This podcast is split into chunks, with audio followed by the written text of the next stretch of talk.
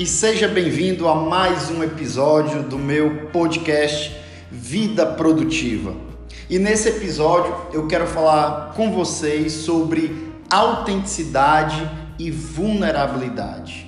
Como a autenticidade e a vulnerabilidade podem ser diferenciais nessa atualidade, nesse mundo, nesse mercado que vivemos. É sobre isso que eu quero falar com você hoje.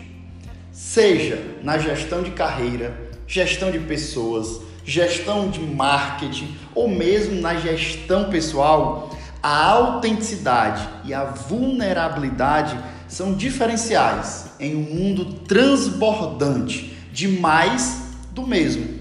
E por quê? porque a autenticidade atrai e a vulnerabilidade conecta. Atualmente nós vivemos num mercado com muitas opções, porém com muitas opções parecidas. Muitos profissionais falam, se vestem e até agem de forma semelhante. E aí acabamos vendo multiplicar de mais do mesmo.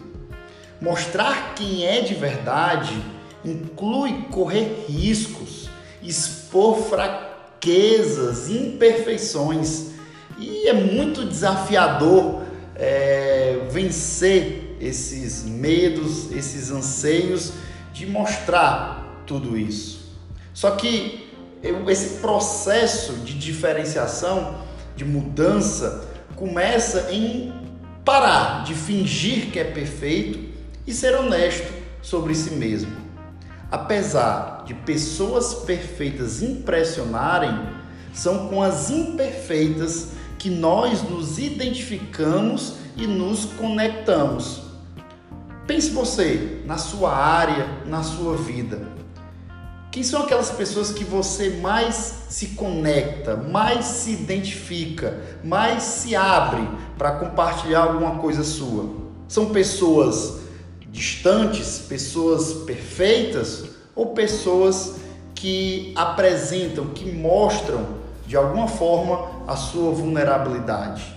Uma pessoa que se mostra autêntica e de alguma forma ganhou a tua confiança para que você pudesse se abrir, se aconselhar com ela. E aí, todos nós temos fraquezas, imperfeições. Na verdade, nós temos uma coleção de defeitos e imperfeições. Todos, todos nós. Apesar de algumas pessoas aparentem, né, aparentam não ter, mas todos nós temos, sejam físicas, emocionais, intelectuais e espirituais. E aí, normalmente, o que é que nós fazemos? Às vezes nós negamos, defendemos, damos desculpas, escondemos essas imperfeições. Muitas delas nos envergonham, muitas delas nos frustram. Quais são as suas fraquezas? Quais são as tuas imperfeições?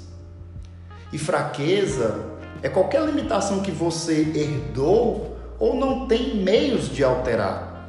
Aí pode ser uma limitação física, como uma deficiência, uma doença crônica ou uma inaptidão, pode ser uma limitação emocional, como uma sequela de um trauma, uma lembrança dolorosa, um comportamento peculiar ou algum fator hereditário.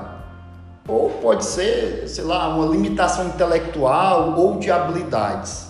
Enfim, em vez de vivermos dando desculpas e nos recusando a aceitarmos, Identificar nossas fraquezas é o melhor a ser feito.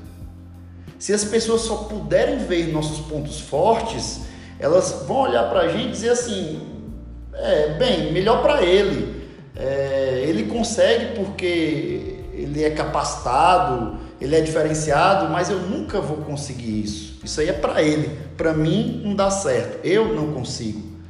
Mas quando as pessoas nos veem fazendo, apesar das nossas fraquezas, elas podem pensar assim: poxa, se ele pôde, eu também posso. Se ele, com essas fraquezas, com essas limitações, conseguiu, eu também consigo.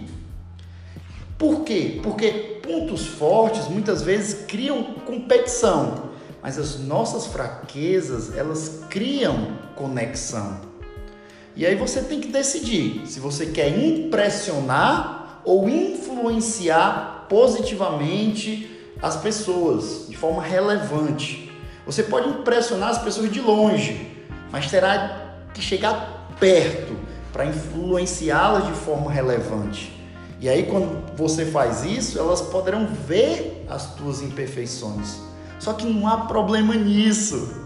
Não tem nenhum problema. A qualidade essencial em um líder, em um gestor, não é a perfeição, mas é a credibilidade, é a autenticidade. As pessoas devem ser capazes de confiar em você, caso contrário, elas não irão te seguir. E aí, como é que se constrói credibilidade? É simples, não fingindo ser perfeito, mas sendo sincero, sendo autêntico. Além disso, nossas fraquezas aumentam a nossa capacidade de empatia. Elas nos tornam mais propensos a sermos atenciosos e a sentirmos compaixão pelas fraquezas dos outros. E é aí que entra a vulnerabilidade. Quanto mais nós abaixamos a guarda, tiramos as máscaras e contamos nossas lutas, mais nós conseguimos ajudar os outros, mais nós conseguimos nos aproximar dos outros, mais nós conseguimos nos conectar com os outros. Agora sim, é lógico que a vulnerabilidade é arriscada. Por isso que muitas pessoas têm medo dela, medo de aceitar sua vulnerabilidade, de se colocar numa situação de vulnerabilidade, porque é, é, é, é assustador né, baixar as defesas e abrir a vida aos outros. Quando expomos nossos fracassos, sentimentos, frustrações e temores, é, nós arriscamos sermos rejeitados. Só que os benefícios de viver essa vulnerabilidade valem o risco. A vulnerabilidade liberta emocionalmente. Quando nos abrimos, nós aliviamos a tensão e dissipamos os nossos medos, o que é o primeiro passo rumo à libertação.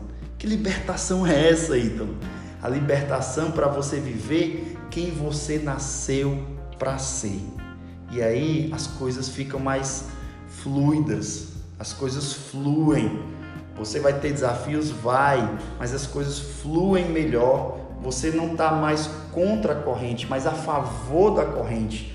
E aí você segue no seu propósito, na sua missão e consegue, além de viver melhor, mais leve, ajudar mais pessoas, você tem mais resultado, você é mais produtivo. Esse era o podcast de hoje. Se faz sentido para você, comenta, compartilhe e fique ligado nas minhas redes sociais. Em breve eu trago mais conteúdo para vocês. Valeu, pessoal!